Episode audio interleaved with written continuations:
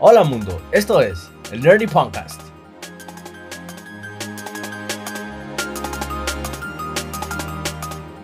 En este episodio te informaremos sobre el nuevo lanzamiento de Blender, el rendimiento de la nueva gráfica de Nvidia, el nuevo parque temático de Nintendo y otras noticias en el mundo de la tecnología.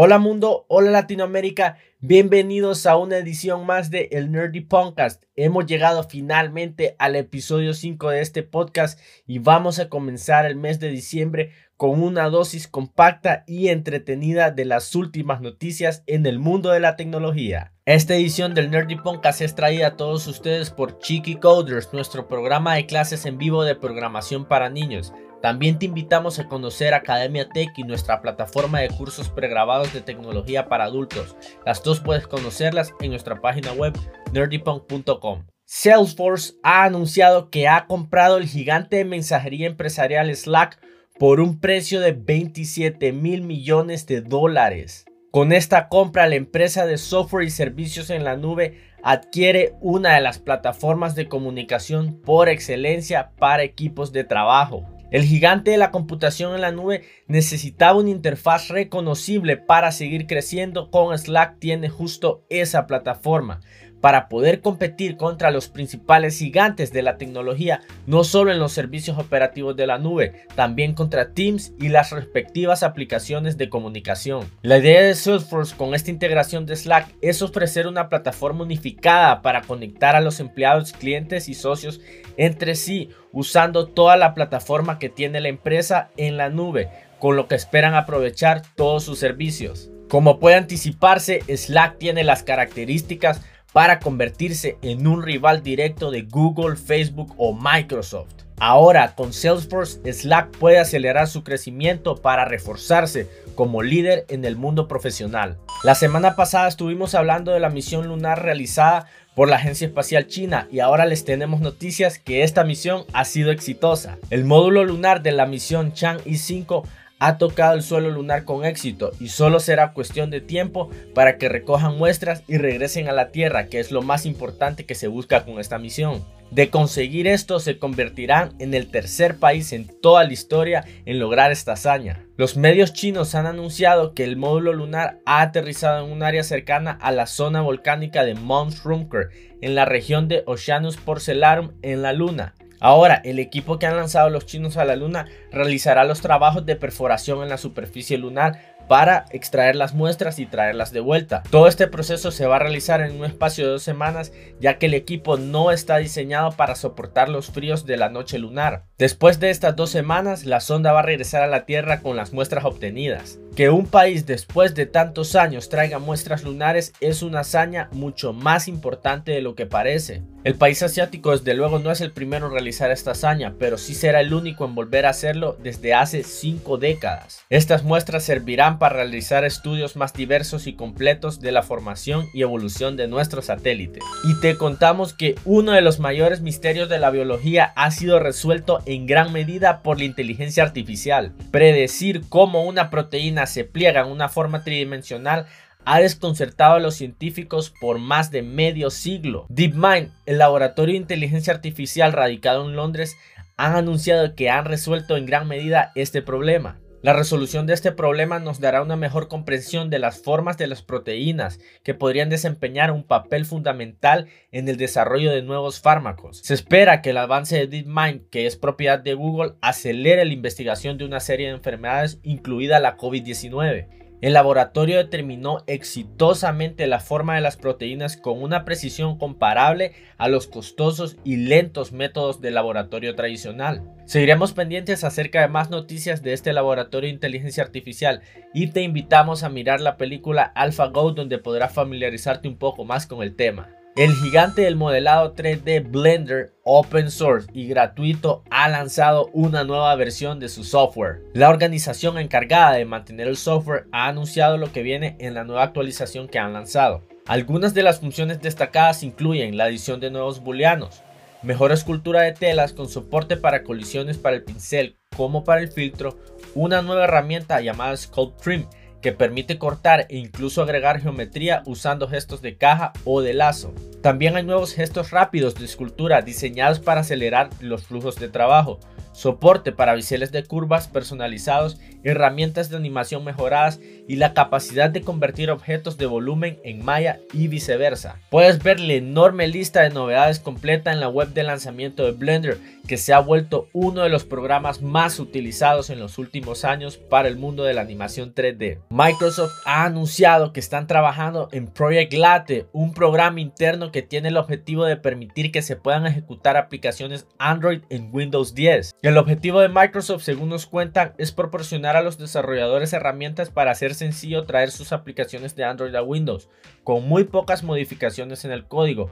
o directamente sin modificar nada. Estaremos pendientes de este lanzamiento ya que se convertirá en una herramienta utilizada por muchos desarrolladores y creadores a través del mundo. Y el gigante de las compras en línea y también servicios en la nube Amazon Web Services ha anunciado un nuevo servicio. Amazon ha anunciado la posibilidad de utilizar macOS en la nube con el fin de desarrollar en la plataforma de Apple sin que sea necesario contar con una máquina de la compañía de Cupertino.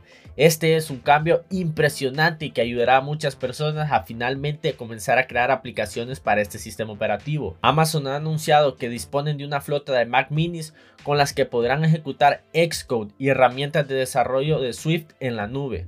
Esto es especialmente interesante ya que antes no se podía desarrollar para Mac si no tenías una máquina de la compañía y esto le dará facilidad a muchos desarrolladores a través de todo el mundo. Amazon ha anunciado que estos Mac mini ya están disponibles en Estados Unidos, en Europa y en Asia.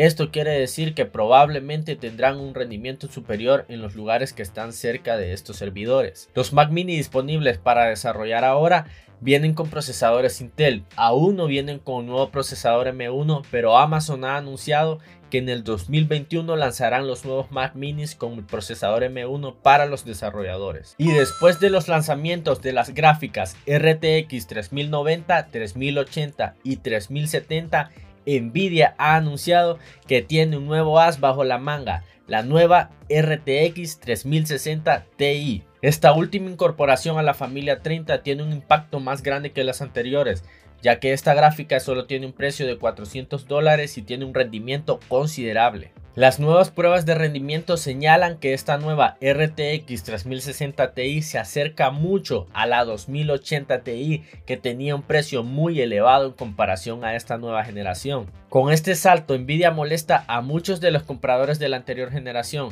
pero así funciona el mundo de la tecnología y se va moviendo muy rápido cada año. Investigadores del MIT han desarrollado una forma para que una computadora diseñe esencialmente su propio cuerpo robótico basándose en las partes disponibles y el terreno local.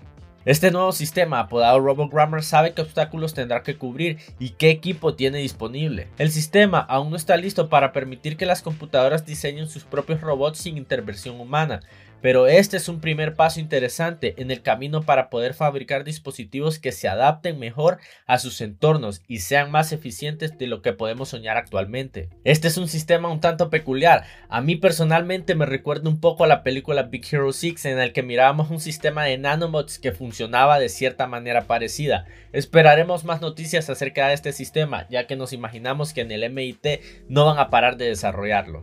Y para gusto de nosotros los usuarios que nos gusta ver esta guerra tecnológica que se tienen todas estas empresas, AMD, la otra compañía de gráficas, nos muestra de lo que es capaz su nueva tecnología Fidelity FX. En AMD han querido mostrar de lo que es capaz esta tecnología, por eso han lanzado un nuevo video demo que se llama Hangar 21. Este video nos permite ver cómo los efectos de iluminación, sombras, reflejos pueden impactar en el resultado final de quienes desarrollan los videojuegos para PCs y consolas. Fidelity FX destaca además de ser open source y también ya ha sido lanzado y está disponible en 35 juegos de la nueva generación como Dirt 5, Microsoft Flight Simulator 2020 y el futuro Far Cry 6. Con Fidelity FX la propuesta AMD es clara, quieren plantear una alternativa no propietaria a las tecnologías RTX y DLSS de Nvidia y ofrecen estas herramientas a los desarrolladores para que las implementen en sus juegos. Y se viene un nuevo lanzamiento de Nintendo, pero en este caso no es ni una videoconsola ni tampoco un videojuego, es un parque temático. Nintendo ha anunciado que junto con Universal Studios en Japón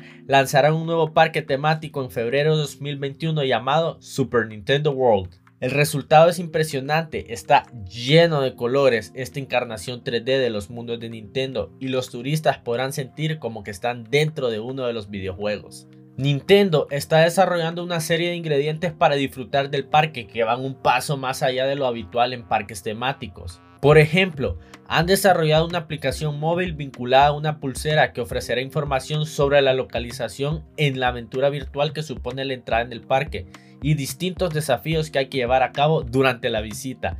Está previsto fabricar 6 modelos distintos de esta pulsera. Por otra parte, ha salido a la luz un video que muestra cómo podría ser Mario Kart en este parque temático.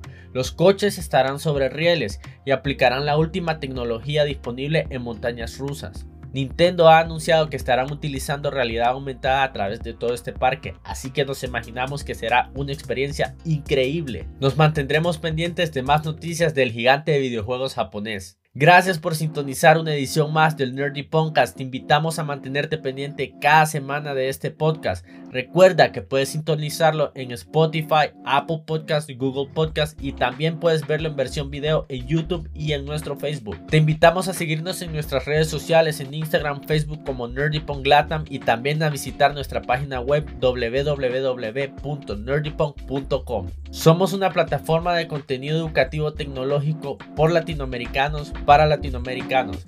Recuerda mantenerte pendiente de nuestras redes sociales para conocer más acerca de nuestro contenido gratuito y de pago. Esto fue el Nerdy Podcast. Hasta la próxima.